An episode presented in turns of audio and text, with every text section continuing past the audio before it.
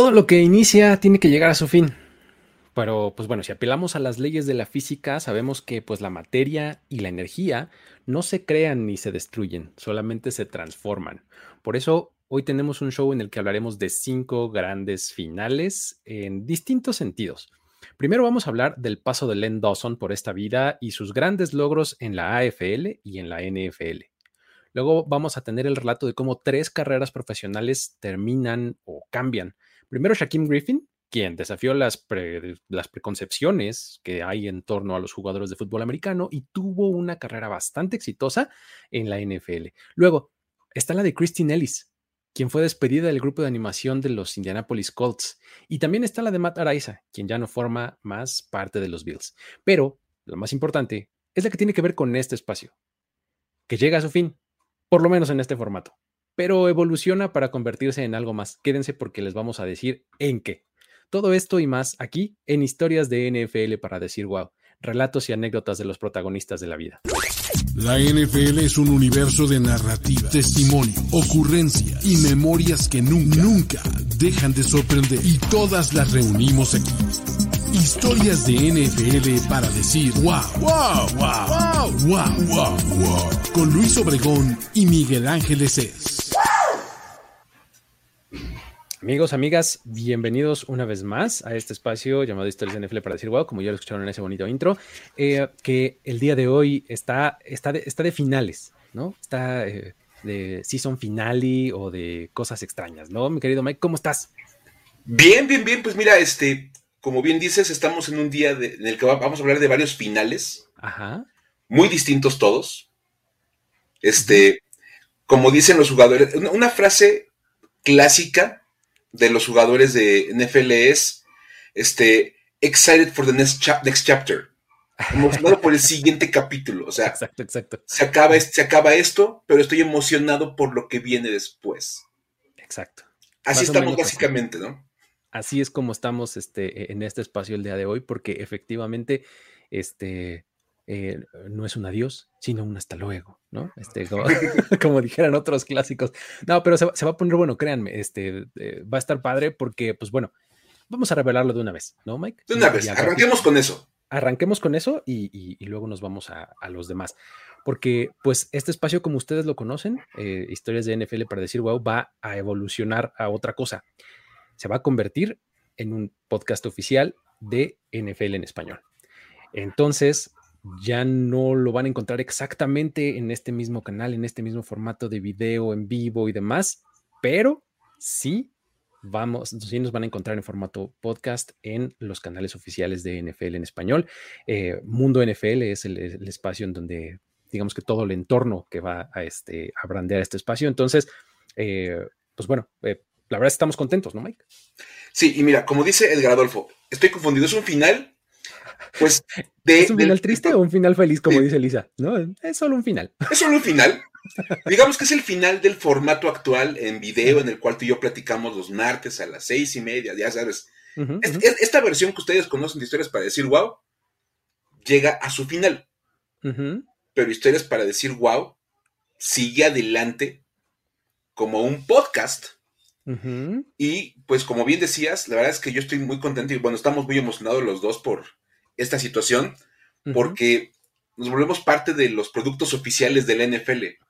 Estamos nada de tener nuestro propio holograma pegado así en, en, la, en la, frente. Aquí. Las, las viseras de las oficial, Producto oficial del NFL.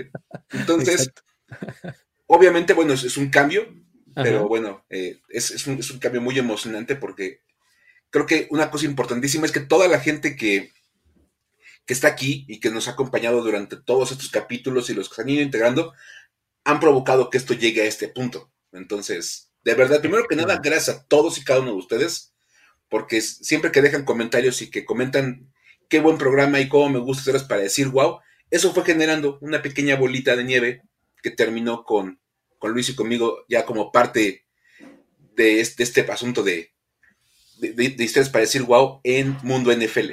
Exactamente, ahí es este eh, el, el, formato en pues en video así, en donde ven nuestras cabecitas y platicando y demás, ese ya no va a existir, pero van a poder seguirnos escuchando en audio on demand en la plataforma de podcast de su preferencia. Vamos a poner el, link del feed en la descripción de este video en cuantito lo tengamos, en cuanto nos lo hagan llegar, pero este, vamos a, formar parte de todo un slate de programas semanales eh, en formato podcast de NFL.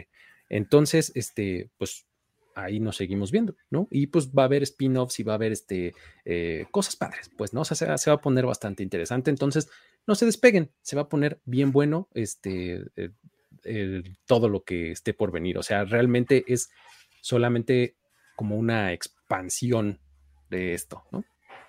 Totalmente. Y este, hablabas de las leyes de la energía. Yo, me remonto a esa canción de Semisonic, Ajá. Losing Time, Ajá, que dice, Every new beginning comes from some other beginning's end.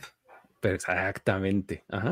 Cada inicio viene del final de un inicio anterior. Entonces, el inicio de, este, de esta serie en video llega a su fin, pero para dar inicio a los podcasts oficiales del NFL. Entonces, así estamos. Y, no se preocupen si hay programa hoy. No, o sea, no es de bueno, ya, adiós, bye. Bueno, luego nos ve. Así, este no lo pagan, entonces. Este es solo uno de los cinco finales que les vamos a contar hoy. ¿Se acuerdan que les dije que íbamos a hablar de cinco? Pues bueno, este es solamente uno, ¿sale?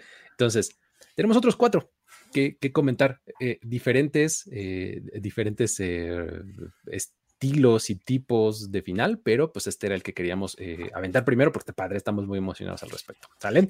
Totalmente. Vamos a el, al más trágico de todos, ¿no? De todos los finales, porque durante la semana pasada, o sea, desde que hicimos el programa anterior hasta el día de hoy, eh, pues tuvimos un, deceso, ¿no? Este, hay que, hay que recordar a Len Dawson, ¿no? Una cosa que hemos hecho en este programa, a través de estos más de 100 programas que ya nos aventamos en video, es tomar los tiempos para recordar a la gente que se nos adelanta, sobre todo a grandes estrellas de la NFL, que de repente por el tiempo y por cómo se van dando las cosas, van quedando en el olvido como de verdad ahí medio, medio guardados en la historia, y aprovechamos para traerlos de vuelta acá, a, la aquí y a la hora. Y la verdad es que, bueno, ¿qué mejor que hablar de Len Dawson? Porque, pues, es una gran historia.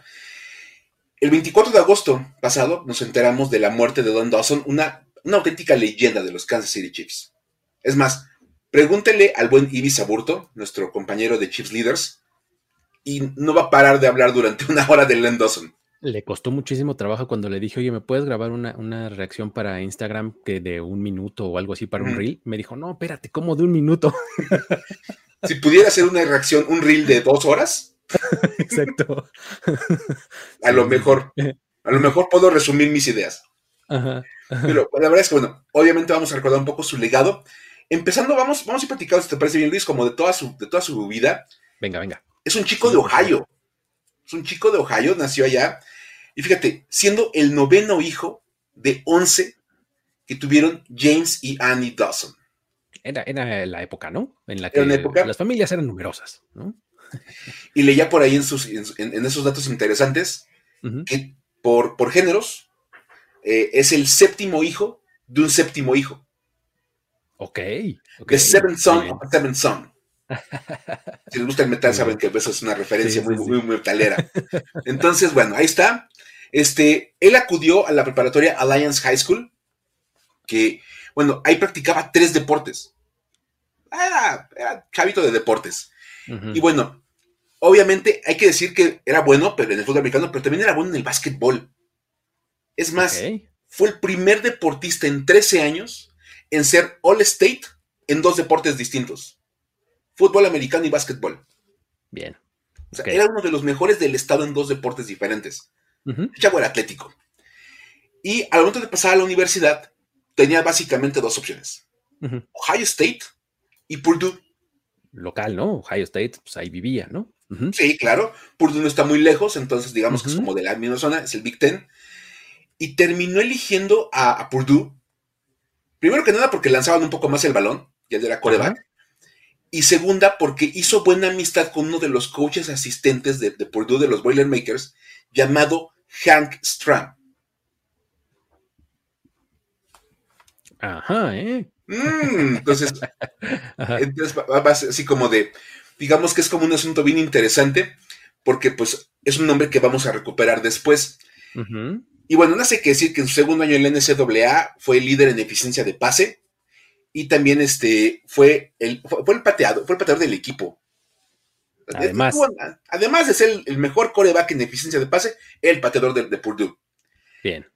Y este, bueno, su, su, mejor momento vino en su segundo año, cuando le rompió una racha de 13 victorias consecutivas a Notre Dame. Ándale, o sea, no le habían ganado en todo ese tiempo ahí al Irish, al Fighting Irish. Fighting Irish. Y, él llegó con él. que les gana. Y bueno, hay que decir que otra vez, otras épocas. Entre 1954 y 1956 pasó para 3.325 yardas y 29 touchdowns. Ok. Para los 50 era... No inventes, o sea... Un mundo de yardas y fue el líder del Big Ten en, este, en, esa categoría durante tres años. En los dos yardas por pase y touchdowns. El tipo era un superjugador a nivel colegial. Y llegó a, obviamente, su paso a la NFL, ¿no, Luis? Sí, así es. Ya ahí llega el momento del draft, ¿no? Y este, él es seleccionado en el 57, que es el draft en el que él estuvo disponible, y se va en la quinta ronda, ¿no? Ahí lo elige Pittsburgh, los Steelers. Entonces, eh, llega al equipo y pues tras su temporada de novato, eh, se puso en duda ahí su permanencia con el equipo porque contratan a Bobby Lane, Entonces, eh, pues ya estaba ahí en medio en, terreno movedizo y para, el, para diciembre del 59 fue mandado a Cleveland.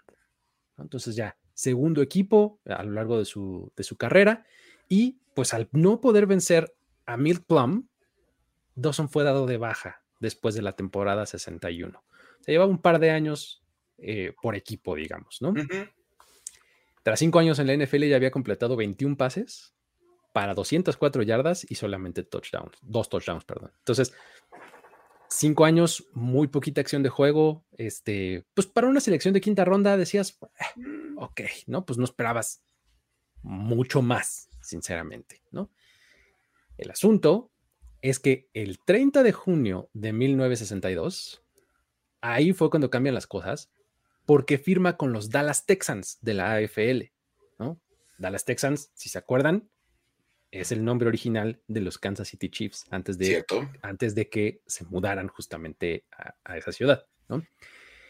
Eh, um, en ese momento, pues como que sí cambia mucho su, este, su, su carrera en general, ¿no? Porque pues ya ahí significa que se reúne, como ya lo decías hace un momento, con Hank Stram, que estaba entrenando en su tercer año al equipo este, ahí en, Dallas, ¿no? Entonces, ahí es cuando ya las cosas se empiezan a poner mucho, mucho más interesantes, porque tan pronto como, en como ese año, 1962, se convierte en el líder de la AFL en yardas por intento de pase y líder en touchdowns también.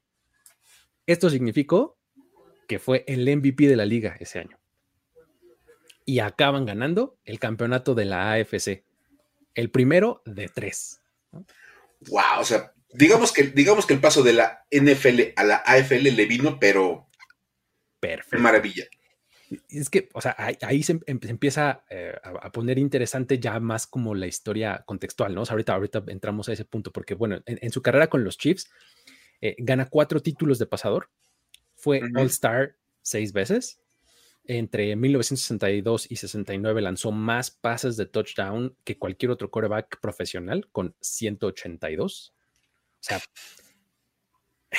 e, e, era una cosa impresionante. Aquí es donde ponemos un poquito contextuales las cosas, porque estamos hablando de los 60 O sea, en los 60 el Golden Standard eran los Green Bay Packers, ¿no? Con todo lo que esto implica con estilo de juego, con Vince Lombardi, con este juego terrestre, con un juego mucho más físico y demás. Y entonces hay que recordar que justamente eso era a lo que se estaba anteponiendo la AFL, ¿no? La AFL llega con este juego mucho más abierto de pase y demás. Entonces, Len llega aquí y personifica justamente eso, ¿no? Él y Joe Namath son los dos corebacks que personifican este esta postura opuesta a lo que era la NFL, ¿no? Entonces, está interesante. Toda la filosofía del NFL era hacer un deporte mucho más espectacular. darle mucho más juego de pase a los equipos. Y bueno, evidentemente, eh, eh Dawson hace parte de todo esto. Es más, eh, en el 66 ganan su segundo campeonato con, eh, con Len Dawson como coreback y les valió enfrentar a los Green Bay Packers en lo que se acabó siendo, de manera retroactiva, el Super Bowl 1. Exacto. Y bueno, obviamente, este, eso pues ya sabemos que lo ganaron los Packers, pero los, los Chiefs ahí estuvieron en ese primer Super Bowl y Len Dawson fue el coreback que enfrentó a los Green Bay Packers. Para que vean dónde está ubicado en la historia. Entonces, sí está como bastante interesante. Y una de sus mejores temporadas fue la de 1969. O sea, ¿quieren hablar de, recuperaciones milagrosas? La de Len Dawson fue impresionante ese año. Sí. Se lesiona la rodilla en el segundo juego de la temporada y el pronóstico era que se iba a perder toda la temporada. Dijeron, no, ¿sabes qué? Esto es una cosa que va a necesitar todo el año para recuperarse. Y bueno, resulta que nada más se perdió cinco juegos. Órale. Y regresó. wow. O sea, regresó y obviamente, este, pues, terminó la temporada con, con los Chiefs y llevó a los Chiefs a ganar como visitantes en Nueva York ante los Jets, que venían a ser campeones del Super Bowl 3. Exacto. Y luego en, en, Oakland a los Raiders. O sea, nada más se aventó par de, par de visitas durísimas en aquel momento de la, de la historia. Y ese año llegan al Super Bowl número 4. Se ganan el derecho a jugar. Que casualmente, también como dato histórico, es el último partido que se juega entre dos ligas separadas. Sí, ya después de ahí ya se convierte en, una sola NFL, ¿no? a la siguiente temporada ya era una sola NFL con las dos ligas integradas. El último partido entre campeón de NFL y campeón de AFL es el Super Bowl 4 que lo ganan los Chiefs. O sea, el último partido entre NFL y AFL lo gana la AFL. Bien. Como, como pequeño datito. Muy bien. Y bueno, ya habíamos hablado en este programa también del, premio el Man of the Year, que es el premio más importante que entrega la NFL. Y Len Dawson también se lo llevó en el 73, fue su, su, su premio, la verdad, eh, en un momento en el que todavía no se llamaba Walter Payton Man of the Year, porque pues Walter Payton todavía no figuraba, ¿no? Pero pues en, esencia, era el mismo premio. ¿no? Es ese premio, bueno, tenía que llegar después Walter Payton a, ponerle su nombre, pero en aquella época ese, era nada más el Man of the Year. Dawson se retira en el 76, poco después de cumplir 41 años de edad. Ándale, también longevo, ¿eh? También, o sea, aguantó bastante tiempo. Este, y sus números, otra vez, si yo digo que lanzó para 28.711 yardas y 239 touchdowns, vas a decir, no manches, Mike, o sea, pues eso lo hace cualquier coreback promedio en 7 años. Estoy lanzando 4 millas este, en, esta época, pues sí. Exacto, en estos días, ¿no? Pero como decías tú, en aquella época lo más normal era correr el balón y correrlo todas las veces. Pasar era casi casi una cosa de arriesgados, locos, revolucionarios. Y lanzar 28 millas era una verdadera locura de verdad. Entonces, eran, eran unos numerotes enormes. Fue inducido al Salón de la Fama en, en, 1987. Y otra cosa bien interesante es que luego se dedicó a la transmisión de, a los de medios, o sea, se, volvió periodista, analista, y del 1977 a 2001 fue parte o anfitrión de Inside the NFL, uno de los mejores programas de fútbol americano que ha habido yo creo que en la historia. Sí, total. Y estamos hablando ya de 2001, o sea, estamos hablando ya de, esta, de este siglo, de este milenio, pues, ¿no? O sea, y ahí seguía relevante.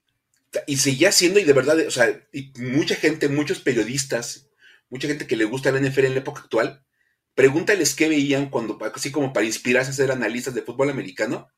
Inside the NFL. Y veían Inside the NFL, con Len Dawson como anfitrión. Entonces, bueno, era evidentemente una figura muy importante a nivel de medios Además, una lista de, NBC para lo que era la AFC, él analizaba los partidos de esa, conferencia durante cinco años, del 77 al 82.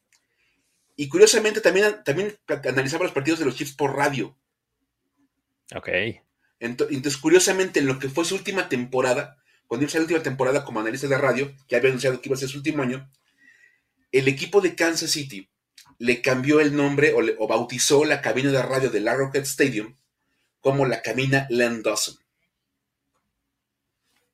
ahí está. O sea, como si no hubiera dejado suficiente legado, que ya tenía, pero sin ningún problema. Ya, aunque sea alguien va a preguntar, ¿y por qué esta cabina se llama así? Totalmente. Ah, uh, y entonces alguien entra ahí a explicarle quién era Lendoso, ¿no? y por cierto, los Chiefs le rindieron homenaje en el partido de pretemporada. Uy, qué gran homenaje. Fue, una, una sutileza preciosa, de verdad, una belleza de, tributo, porque Len Dawson se paraba enfrente de todos los jugadores. Los jugadores están todos aquí amontonaditos, y se paraba enfrente de ellos, los tenía como alumnos explicándoles así la jugada, ¿no? Pues vamos a hacer esto y esto y esto, todo el mundo lo veía. Sí, era, era un estilo de huddle completamente diferente. O sea, en donde el quarterback se paraba enfrente y tenía los otros 10 justo de frente a él, ¿no? enfrente estaban los dineros y en la fila de atrás estaban los receptores y los corredores, ¿no? Es, es un estilo completamente distinto de hacer huddle que hacerlo en, pues en el clásico círculo, ¿no? Y en el partido de pretemporada, cuando entran los Chiefs a la ofensiva, Patrick Mahomes se para y toda la ofensiva se le pone enfrente como, como en auditorio para que escuchara la jugada como, como cuando Len Dawson mandaba las jugadas en Arrowhead. Entonces, Bien. Fue, una, belleza de, tributo, la verdad, la, que hicieron los, los Chiefs para, para recordar a Len Dawson. Sí, buenísima. Este, ahí está un poco de la historia de, de Len Dawson. Realmente es un tipo súper eh, súper icónico en la franquicia de, de, Kansas City, pero que también es muy relevante en la historia de la NFL. O sea, es justo como lo decías al inicio, ¿no? Son de estos nombres que más nos vale no olvidarnos, porque realmente son eh, pioneros, ¿no? En, lo que hacen y un poco lo que decía también es cómo revolucionó, cómo cambió el estilo de juego de, pues, de toda la liga prácticamente, ¿no? O sea, hacerla mucho más abierta, mucho más franca de pases, tirar el campo, etcétera, ¿no? Y por cierto, acá ponían, por ejemplo, el comentario, este, Edgar Adolfo también, Joe Montana mm. cuando llega a los Chiefs, Joe Montana era el 16 en San Francisco. Y obviamente, pues él dice, oye, el 16 estará, uy, no, es, el de Len Dawson. Y Len Dawson ofrece decir, yo, yo libero el número para que tú lo ocupes durante tu estancia en, los Chiefs. Y Joe Montana dijo, no, no, no, no, no. o sea, wow. wow, wow, wow. o sea, puedo ser Joe Montana, pero la leyenda que es Len Dawson en Kansas City no hay manera de, de, anteponerte. Entonces, Joe Montana dijo, no, ¿cómo me voy a meter con una leyenda como Len Dawson? Y este, y de verdad, él se, él se cambia el número.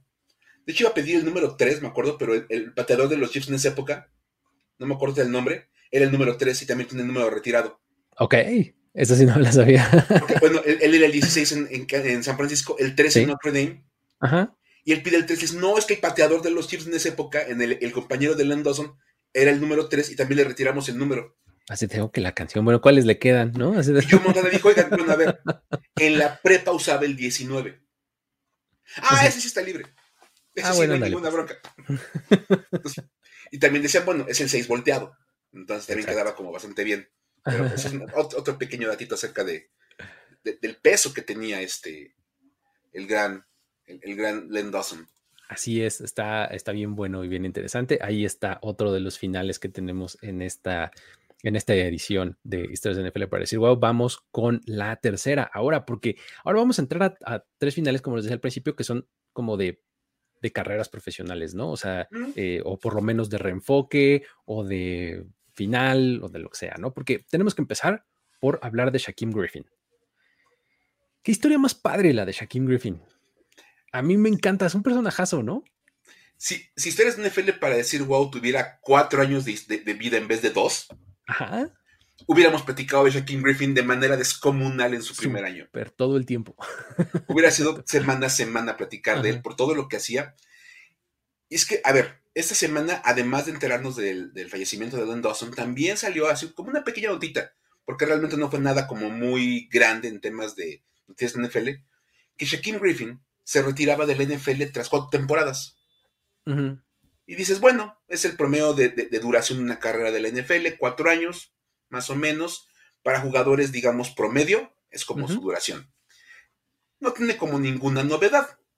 Pero cuando nos acordamos que Shaquem Griffin fue el primer jugador de la NFL que no tenía una mano, automáticamente cambia todo el discurso en torno a él. Sí, absolutamente. O sea, cuando piensas en, todo lo que vivió, en eh, hasta dónde llegó y todo, sin una mano, dices, Zoro, ¿no? Espectacular. Hay que decir de entrada que, bueno, Griffin nace en 1995 en St. Petersburg, Florida, dos minutos después que su hermano gemelo Shaquille. Que lo ubicamos por su estancia en los, en los Seahawks. En los Seahawks, creo que ahorita está en los Jaguars todavía, me parece que sí, ¿no? La, temporada pasada era, fue agente libre y lo contrataron los Jaguars, ¿no? Según yo.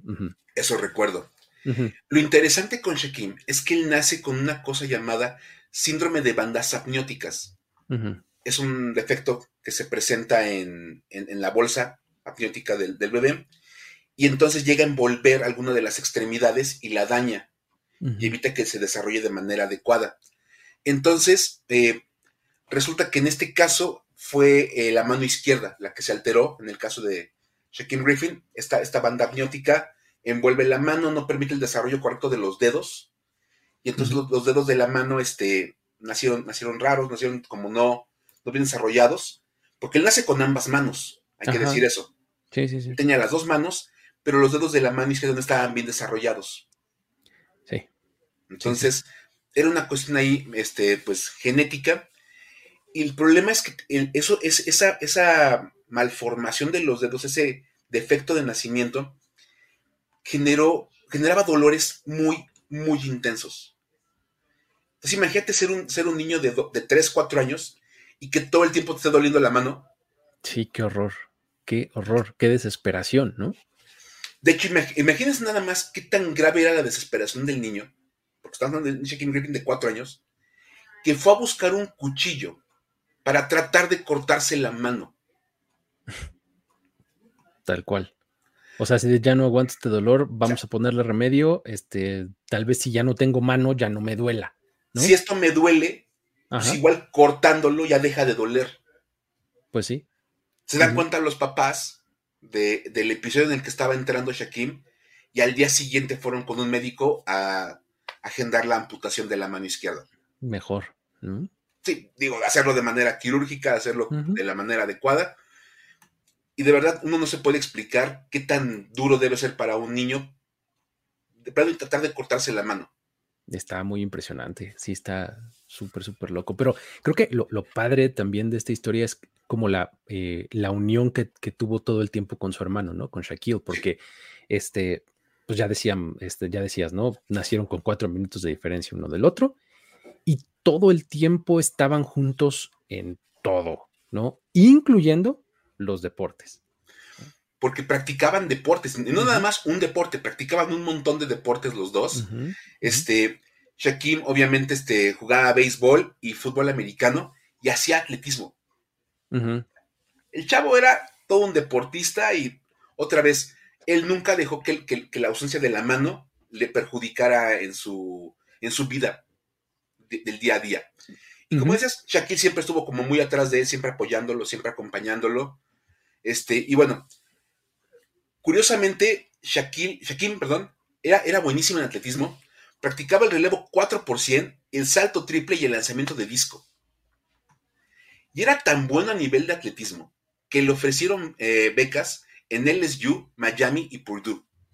Ándale, por atletismo. Andaban reclutando como, como gente de atletismo. Ajá. En, lo que le, gustaba y lo que le gustaba a los dos hermanos Griffin era el fútbol americano. Ajá. Y ahí sí no llegaron las ofertas. Ahí sí, la verdad, pues vamos, un jugador de una mano. Está pues, complicado. pues sí. No lo vas a ver como algo factible, ¿no? Que pueda jugar contigo. Ajá. Sí, sí, totalmente. O sea, digo, igual y cuando eres niño y medio le das la vuelta, cuando vas creciendo también un poquito, pero de repente ya entras a nivel colegial en donde el nivel de competencia empieza a ser mucho, mucho más alto. Y entonces sí, los entrenadores y demás deben haber dicho, híjole, pues mm, mejor no. O sea, no estaba fácil. No, para nada. Y, vamos, aparte, ya hablábamos de ofrecerle una beca. Sí, claro, exacto. Y dar, o sea, ofrecer una beca era quitarle el lugar a alguien más. Exacto, no era, un walk-on, ¿no? O sea, como le dicen, o sea, de alguien que llegó a probarse y va, pues sí, por méritos se quedó. No, no, no, es beca y tenemos contadas las becas, ¿no? Curiosamente, bueno, este, a él no le ofrecen becas y bueno, al que sí le ofrecen una beca es a Shaquille. Se le ofrece la Universidad de Miami, que era la universidad de sus sueños. O sea, Shaquille Griffin de niño, su hermano, soñaba con jugar con los Hurricanes. Pero otra vez, lo que tú decías, la conexión de los gemelos. Y dice, no, pero es que yo no quiero irme a jugar a Miami y dejar en, casa a Shaquille o a ver dónde encuentra él a lo mejor una, una opción, ¿no? Y como no le ofrecen nada en Miami a Shaquille, Shaquille declina la oferta de, los Hurricanes. Ok. Y es más, la historia en aquel momento era que, que Shaquille básicamente se utilizó a él como una herramienta para conseguirle una beca a Shaquille. Tal cual. Dijo, yo soy muy bueno y a mí me quiere la Universidad de Miami. Si tú me ofreces beca a mí y a mi hermano, yo voy a la universidad. Estoy contigo, ¿no? Y dices, literalmente se utilizó como moneda de cambio para que su hermano lograra entrar a la universidad con beca. Exacto. Y la universidad que, digamos, mordió el anzuelo fue UCF, Central Florida. Dijeron, va, si, lo que necesitamos para que tú tomes la beca conmigo es becar a tu hermano, pues le entramos. Va. Y que los becan a los dos. Y es como llega Shaquim a la universidad. Y le fue bastante bien, ¿no? En la universidad. Sí, la verdad es que a, los dos, los dos tuvieron eh, buenas, eh, buenas carreras en, UCF y en sus años de junior y senior fueron los, fueron en realidad los mejores para él, ¿no? Para Shaquim específicamente, porque ahí ganó el premio al defensivo del año de la ACC AAC, perdón. AAC. Ajá, es que son dos diferentes. De la AAC y además fue el MVP defensivo en el Pitch Bowl en 2018. ¿no? O sea, realmente lo hacía bastante bien, ¿no? Shaquille, porque era, él, jugaba esta posición como medio de híbrida entre linebacker safety, ¿no? Y, le iba bastante bien, ¿no? Este, eh, de hecho, él se queda un año más en la universidad que Shaquille. Shaquille ve la oportunidad de salir al draft como un prospecto este, deseado y se va un año antes, ¿no? lo seleccionan los Seahawks en la tercera ronda en 2019. Y en ese mismo año en la NCAA, Shaquem gana el Inspiration Award, este, este, premio que, se entrega justo a, los individuos que hacen esfuerzos inspiracionales para lidiar con las situaciones que, alteran su vida normal, ¿no? Eh, se gana este premio y pues bueno, eh, termina la temporada colegial y de último momento lo invitan al Combine para el siguiente año. Y ahí es, creo yo, donde deja un poco de ser el hermano de Shaquille para convertirse en, el, en, su propio personaje, ¿no? En, el jugador Shaquille Griffin, porque llega al Combine y pone un show. O sea, está muy impresionante porque eh, hace 20 repeticiones de bench press, estas que, que se acuestan en una plancha y, les dejan caer 200 libras con en una barra y a ver cuántas logra sacar. Hace 20 repeticiones. Le ponen una, como una prótesis este, a la barra, él mete la mano y con la otra y saca 20 repeticiones, ¿no? O sea, no está nada fácil. O sea, hay quienes sacan 3, 5, ¿no? Algo así. No, para nada él hizo 20, ¿no? Luego de ahí se va a las 40 yardas y pues ya hablaste de, que era este atleta y que este, corría el 4 por 100 y demás. Pues pone una marca en las 40 yardas de 4.38 segundos. o sea, el 4-4, o sea, el 4-4-40, ¿no? Como le dicen, es como que la línea que debes de romper si eres un velocista, ¿no? Si, realmente eres rápido, haces menos de 4-4. Él hizo 4-3-8. Y le pides que bajen del 4-4 a los corredores y a los receptores. O sea, como que esperas que esos sean los que pongan esos números de 4-30 y algo. Porque dices, va a salir corriendo. y este era un linebacker diagonal safety. Entonces el tipo va a volar. Y, y de verdad es lo que hacía. Y, de hecho fue el más rápido en ese evento, ¿no? O sea, en, ese momento él fue el que tuvo la, este, la, mejor, la mejor marca en su posición, ¿no? eso y pues entre toda su historia y demás que nos enteramos en ese momento y todo, hace que sea seleccionado en la quinta ronda del draft por, por supuesto que sí, los Seattle Seahawks. ¿En dónde estaba su hermano Shaquille? los Seattle Seahawks se vieron muy inteligentes, la verdad es que sí hay que decirlo. Ellos dijeron, tenemos un, atleta que va a poder contribuir de alguna manera y tienes el lugar perfecto para ponerlo porque va a estar con su hermano. Exacto. Motivas a los dos hermanos, todo va a salir bien. Y a mí me encantó esa selección y es más, como que todo fue, avanzando muy bien para él, porque yo me acuerdo mucho de la época del combine de Shaquem Griffin. Nosotros ya hablábamos NFL en nuestros respectivos proyectos. Sí.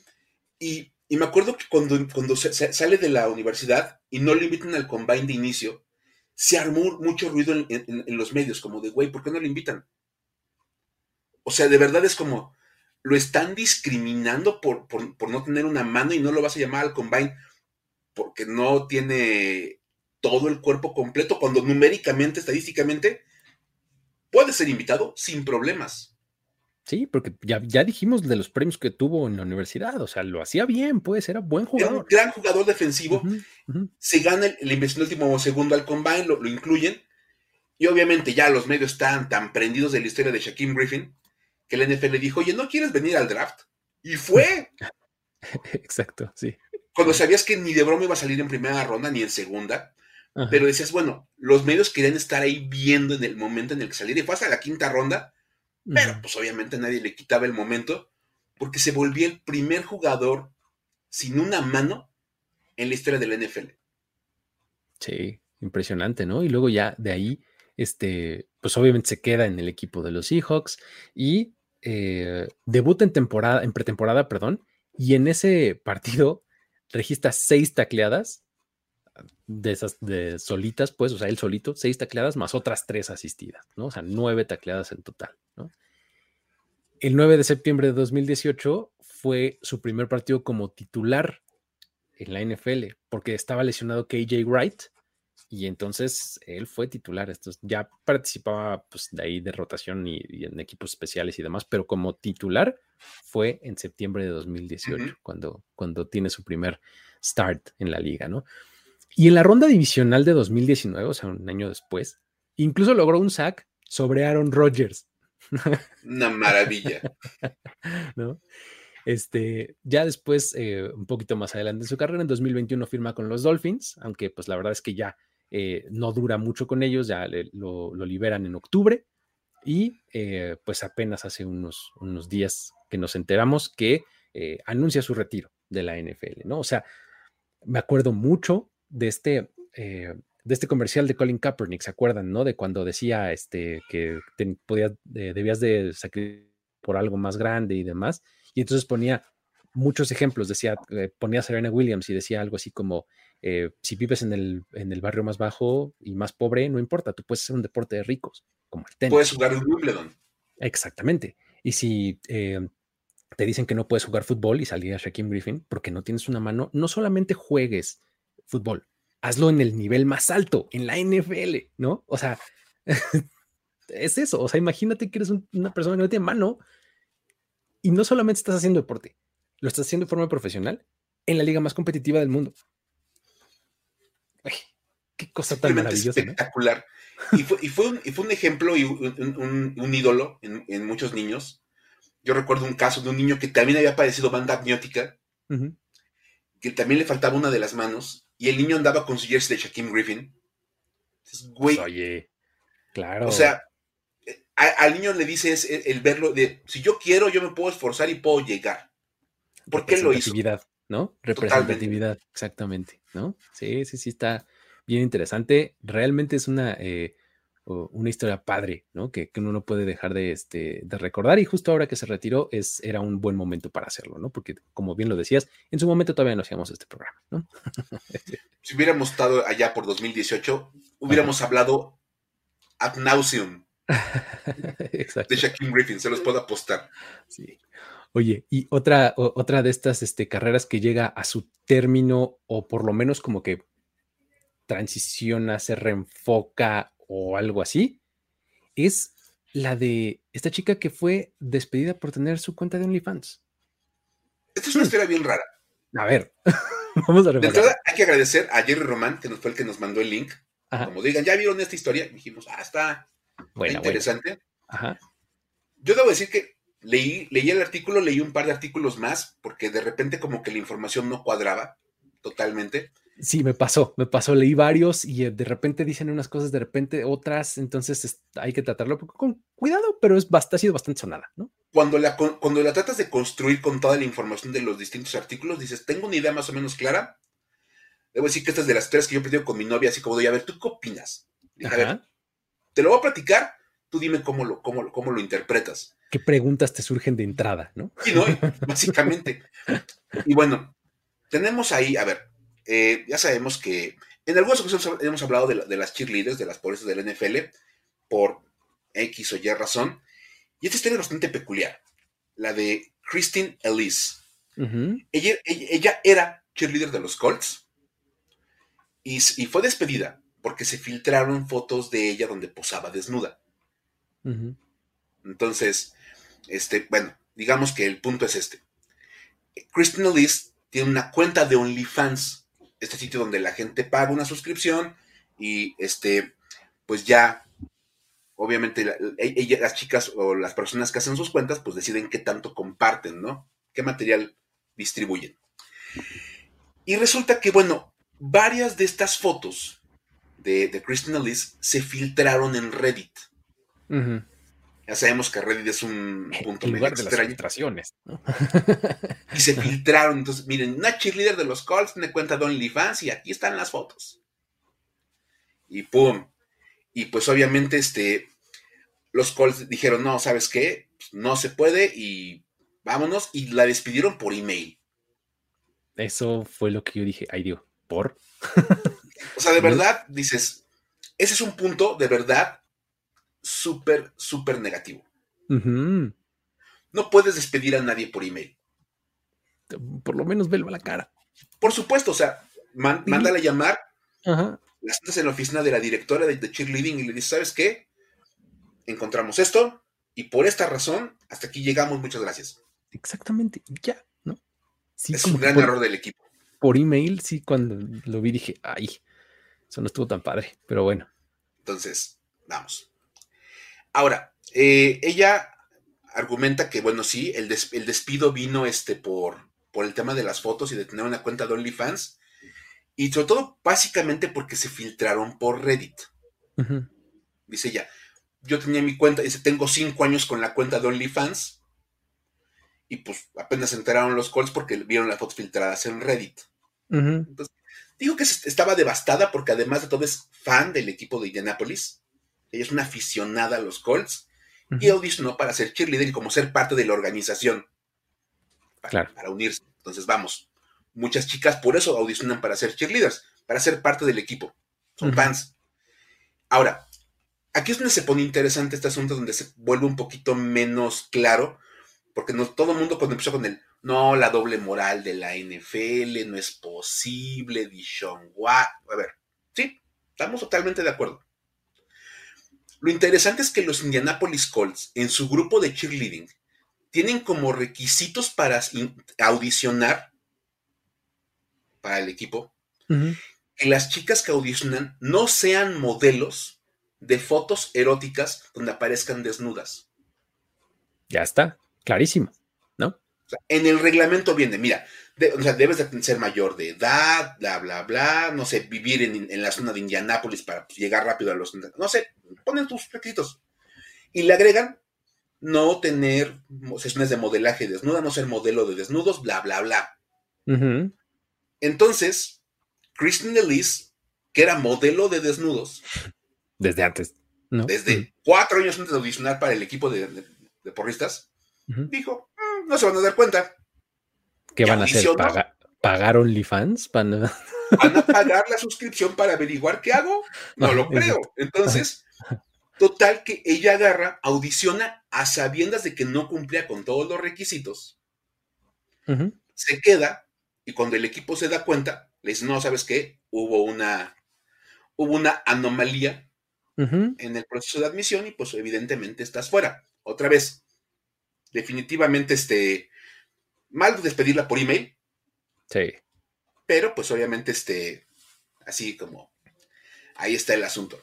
Ahora, uno puede preguntar y dices, oye, de plano nadie podía hacer ningún tipo de background check. Algo, ¿no? Una googleadita, ¿no? Sí, entonces en una de esas. simplemente pues, pones el nombre de la persona y te aparecen todas sus redes sociales y páginas donde aparecen y todo. Entonces, digamos que pues es el, ese es como un, un punto también negativo para la franquicia.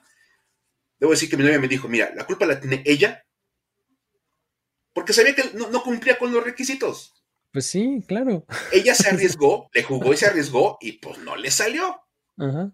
Y ella, ajá, e, e, ella sí lo declara, ¿no? O sea, dice, bueno, ok, o sea, sí, ya me corrieron, pero pues tampoco me voy a hacer la víctima, ¿no? Porque pues yo sabía que no estaba permitido y pues ya, ya hasta, aquí me llegó el gusto, casi, casi, sí, dijo, obviamente, pues sí, dice, triste porque pues dejo de ser parte del equipo y me gusta, me gusta mucho y bla, bla. Pero pues la neta yo sabía que eso no se podía. Exacto. Ahora, también hay que decir que cuando eres cheerleader, lo que, lo que les pagan a, a, las chicas es básicamente simbólico. Yo recuerdo que alguna vez leí que andaba entre los 50 y los 75 dólares por partido. Híjole. O sea. Es muy poquito. Es, nada. Pero obviamente cuando hacen que la sesión de fotos en Cancún o se las llevan a las islas de quién sabe dónde, pues todo eso lo cubre el equipo. Y entonces si van de gira, se las lleva el equipo. Entonces vamos, digamos que es como, no vas a recibir realmente económico, pero vas a tener pues, varios viajecitos, varias cosas y pues obviamente eso puede propulsar tu carrera en otra, en otra área. Y como pone por acá Arturo, pues ya todo el mundo se enteró que ya tiene cuenta de OnlyFans y ya entraron a buscarla. Por supuesto. O sea, tú hoy día googleas su nombre y bueno, te salen 17 mil diferentes notas diciéndote lo que acabamos de contar, ¿no? Y, pues claro, su cuenta de OnlyFans, su página personal, ¿no? O sea, de hecho, su, página personal, así que es su nombre, que este, Kristen Ellis se llama, este, básicamente es una foto de ella en donde dice, este, una chica de Texas, este, a la que le gusta el fútbol y este, eh, si quieres saber más de mí, entra aquí y no habrá reservas, ¿no? Así, ya, clic, cuenta de OnlyFans. O sea, básicamente es eso, ¿no? Entonces, este, pues sí, claro que seguramente le ayudó mucho a incrementar su clientela, ¿no? Ahora, vamos, sabemos que, que ese tipo de, de negocios, como el OnlyFans, dejan una buena cantidad de dinero. Entonces, ella lo único que hizo fue básicamente conseguir un poco de publicidad a costo de los Indianapolis Colts. sí.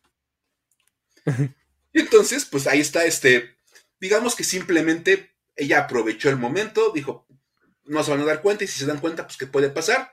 Y ella dice incluso en varias de las entrevistas que dio ahora a las revistas, dice, bueno, ahora sí me puedo enfocar en mi negocio personal, que es mi cuenta de OnlyFans. Y que seguramente le pagan mucho más que, este, como ya decías, el, ser cheerleader de los Colts, ¿no? Totalmente. Pero ahí está la historia, que digamos que quedó como bastante curiosa. Sí, la verdad es que, este, digo, claro que la googleé, por supuesto, pues tenía que hacer el research para este programa, por supuesto. O sea, ya que me haya suscrito a OnlyFans, ya esto, este, eso ya fue parte de la investigación. Compromiso editorial. Exactamente, era parte de la investigación. Por supuesto. Luis dijo, a ver, para que no me digan que, que, a lo mejor hay fotos, a ver, voy, a pagar para verificar, foto por foto. No, no es cierto. Pero bueno, al final sí, sí, sí la googleé y sí vi todo esto, ¿no? Pero bueno, este, um, eh, así está la, historia de, eh, Ay, es, de Kristen Ellis. Este, se me olvida, siempre quiero decir al revés, Ellie Christensen o, o sea, bueno, eh, pero, bueno, Kristen Ellis, disculpa. Pero bueno, esa es, esa es su historia y pues otro final de su carrera como cheerleader, pero nuevo inicio, ¿no? O sea, está en la vena temática de este programa, ¿no? De esta edición. Ahora. Y, me encanta que nuestros amigos que están aquí en el chat dicen, me estoy suscribiendo como meramente periodismo. Muy bien, para darle seguimiento a la historia. fines educativos. Simplemente es para, porque como me, interesó la historia que contaron Mike y Luis en, Historias para decir wow, pues me voy este, a suscribir nada más para ver de qué estaban hablando. Oye, espérate, porque acá Salvador ya está, ya está redireccionando sus recursos, ya no va a dejar de pagar la membresía de acá y va a pagar la de... espérate. Aguanta, espérate. De veras, qué bárbaros, no, no inventen. Exacto. Muy bien. Oye, pero tenemos también, este, aunque esta medio podría parecer un poquito historia para decir, güey, sí tenemos una que está clavada historia para decir, güey, ¿no? Sí, de verdad. O sea, la historia de Kristen Elise, dices, sí, eh, sería como entre wow y güey. Mm, esta que viene es totalmente para decir, güey. De repente hubo, hubo, quienes la quisieron ver como, wow, qué bien trabajó el equipo. No, no, no, no, no. Mm. Estamos hablando de los Bills, y su buena decisión con Matt Araiza, ¿no? aquí se ocupamos bien las comillas de buena decisión con Matt Araiza. A ver, otra noticia, esa sí estuvo, pero que incendió a la NFL un par de días. Y con justísima razón. Ahí sí tenías que darle todo el reflector. Este, salieron reportes hace unos días de que el punter de los Buffalo Bills, Matt Araiza, había participado en una agresión sexual a una chica de 17 años en 2021. De la temporada pasada, justo durante la temporada de fútbol americano colegial, Araiza y otros dos jugadores de los San Diego Aztecs, esta universidad donde jugaba Araiza, abusaron sexualmente de un estudiante de preparatoria, que decíamos 17 años, y ella los demandó a los tres. Demanda civil, ¿no? Sí.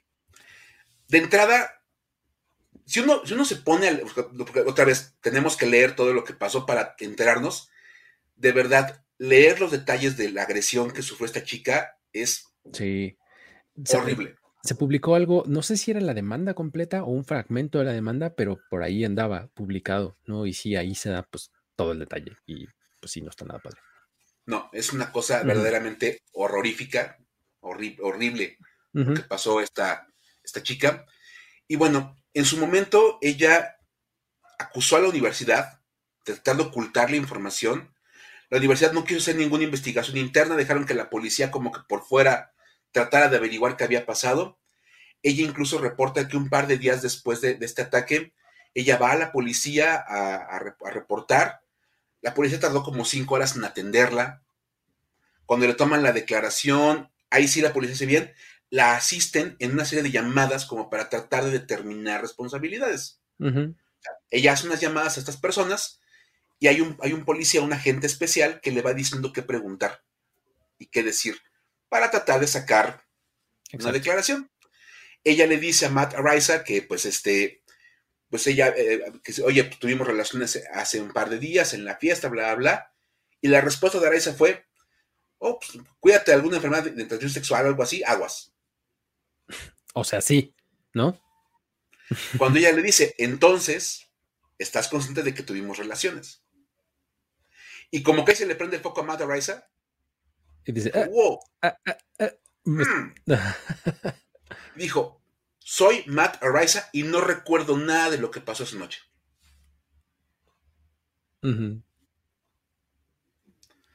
ya había, ya había algo ahí muy fuerte. Exacto. Total que bueno, este, esto se hizo público hace, hace, un par de días, este, y los Bills rápidamente decidieron cortarlo. Es más, fue cosa de un par de días. Por acá se anunció, no lo dejaron entrenar, no lo dejaron participar en el juego de pretemporada. No exactamente, ajá. Matt Barkley, el coreback suplente, acabó siendo el pateador de despeje. exacto. Ajá. Porque ya habían cortado a Matt Hack que era veterano y estaba en competencia con él, con Matt Araiza, pero después del punt de 82 yardas, dijeron, no, hombre, aquí está nuestro punter titular. Pues, ¿cuál? ¿No? Y lo mejor de todo es que pues, ni para buscarlo de regreso, porque como se lastimó Rigoberto Sánchez de los Colts, los Colts le hablaron a Matt Hack y vente, güey, duda vez. Entonces ni siquiera estaba disponible ya Matt Hack. Obviamente el equipo tiene que recurrir a Matt Barkley que andaba despejando a 30 yardas. pero pues la necesidad. Un pase largo le llegaba más lejos que eso, ¿no? Si despejaba con la mano hubiera sido mejor, pero bueno, el punto no es ese.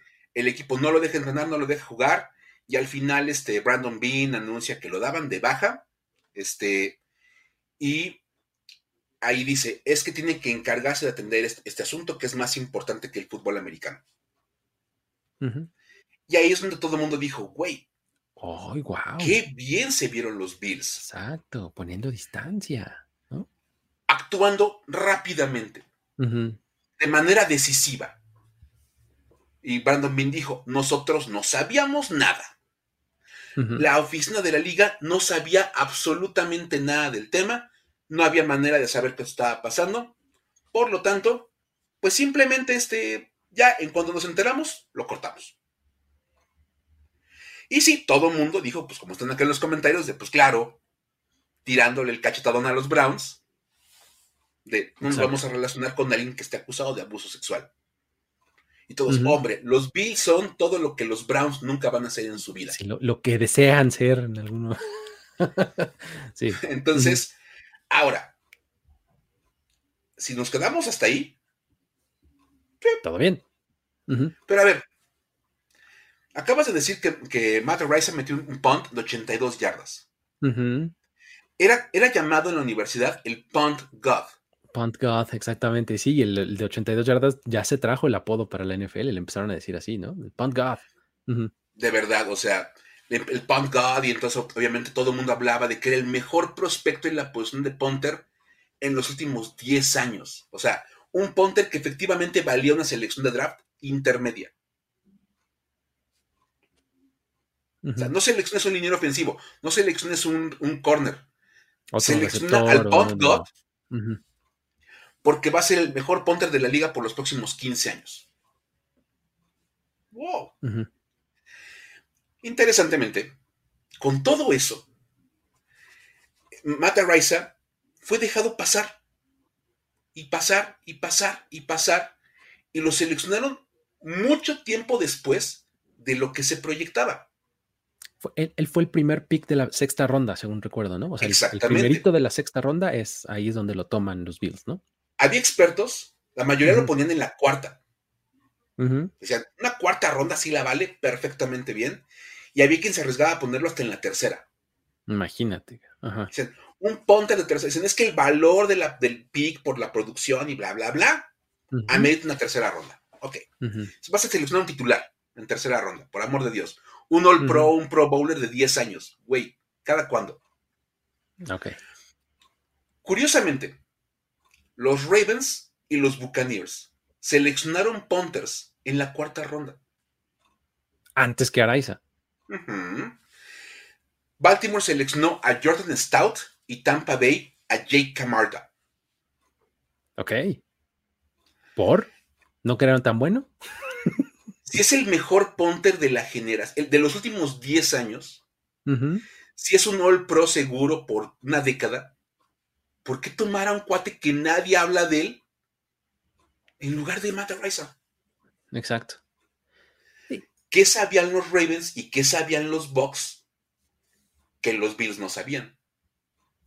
No sabían, otra vez usando las, comillas de aire como, este, como Doctor Evil. One million dollars. Exactamente. Fire the laser. ¿No? Entonces, no sabían, la liga no sabía de este tema.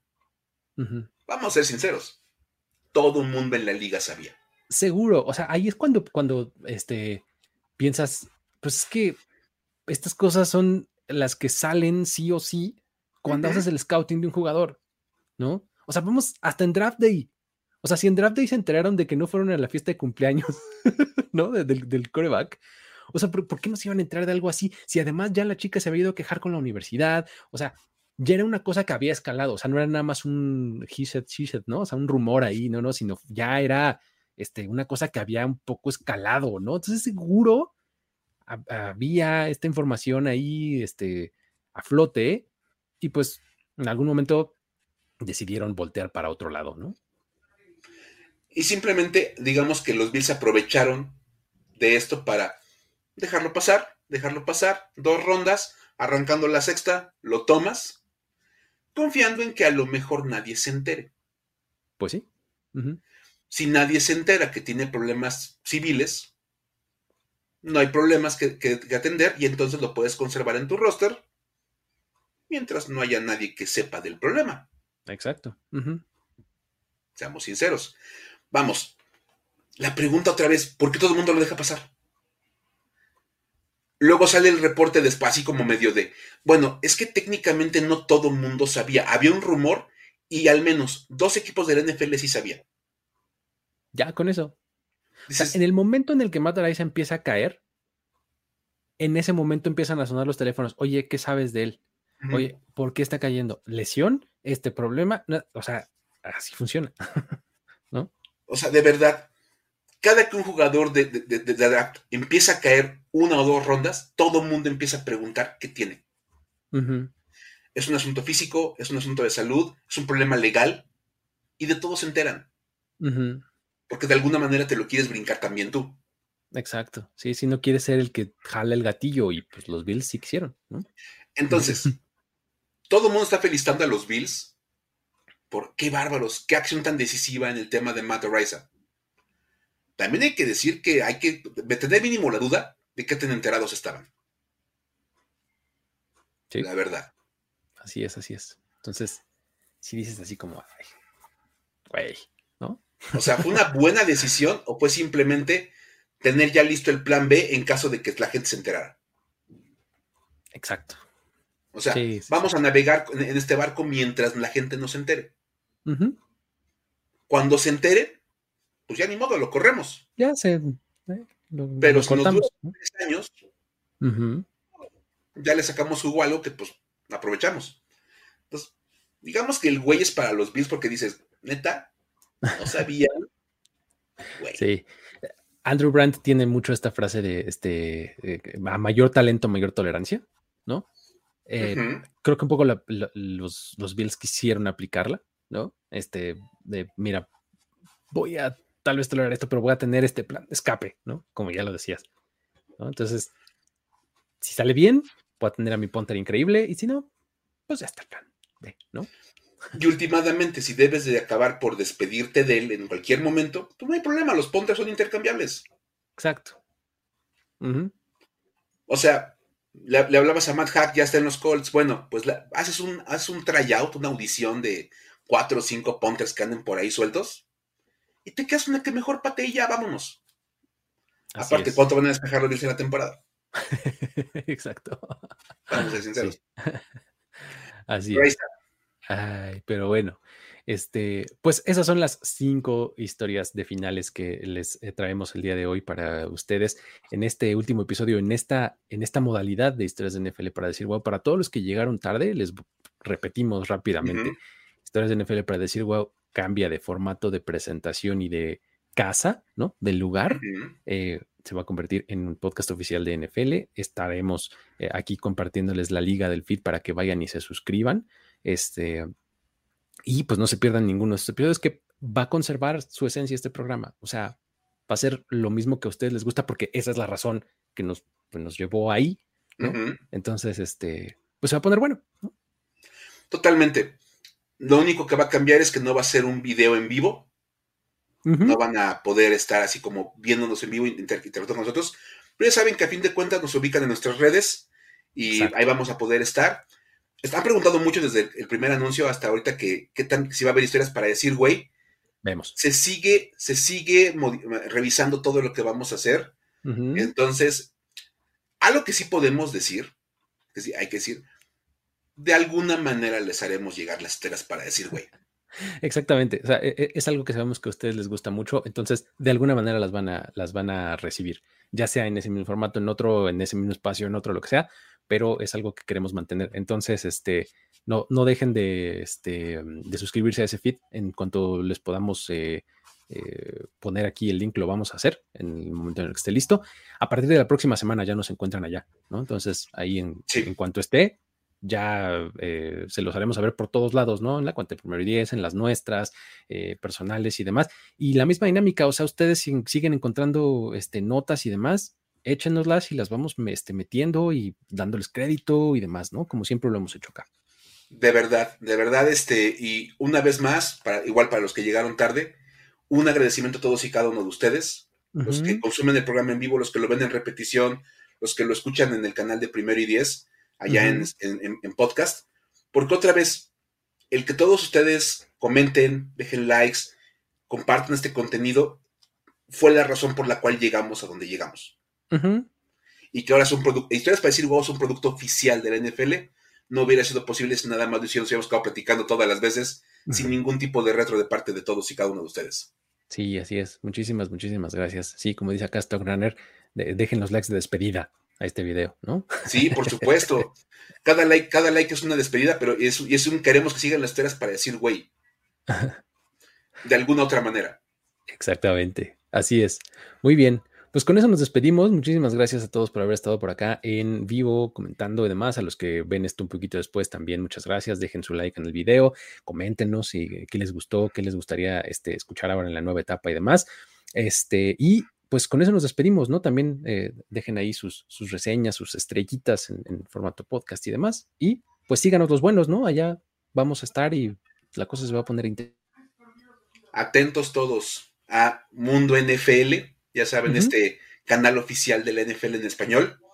Ahí en, en, Mundo NFL, por alguna razón vamos a estar nosotros dos ya platicando historias para decir wow. Imagínense nada más. Ah. Eso sí para decir wow, la verdad. Que lo que tú y yo empezamos como una mera idea así de, oye, ¿y si hacemos un programa? Ajá. Donde platiquemos de cosas como alrededor de la liga, ahora termina siendo un producto oficial de la liga. Muy bien. Sí, es buena noticia. O sea, no, no, se, este, no se me, no se me agüiten. O sea, no, no, digan así de, ay, no, ¿por qué me lo quitan? No, no lo vamos a quitar. Solamente lo estamos, este, pimpeando y le estamos poniendo esteroides y demás. O sea, tener esa, este, ese entorno, pues nos va a facilitar también ciertos otros recursos, ¿no? Entonces, por supuesto. Que, pueden estar interesantes para que les ofrezcamos a ustedes cosas eh, increíbles, ¿no? Pero bueno, muchísimas gracias una vez más y pues nada, con eso nos despedimos y nos vemos la próxima. Bye bye. Esto fue Historias de NFL para decir wow, wow, wow, wow, wow, wow. Los relatos y anécdotas de los protagonistas de la liga directo a tus oídos. Con Luis Obregón y Miguel Ángel S. Voz en off, Antonio Sempe. Una producción de primero y diez.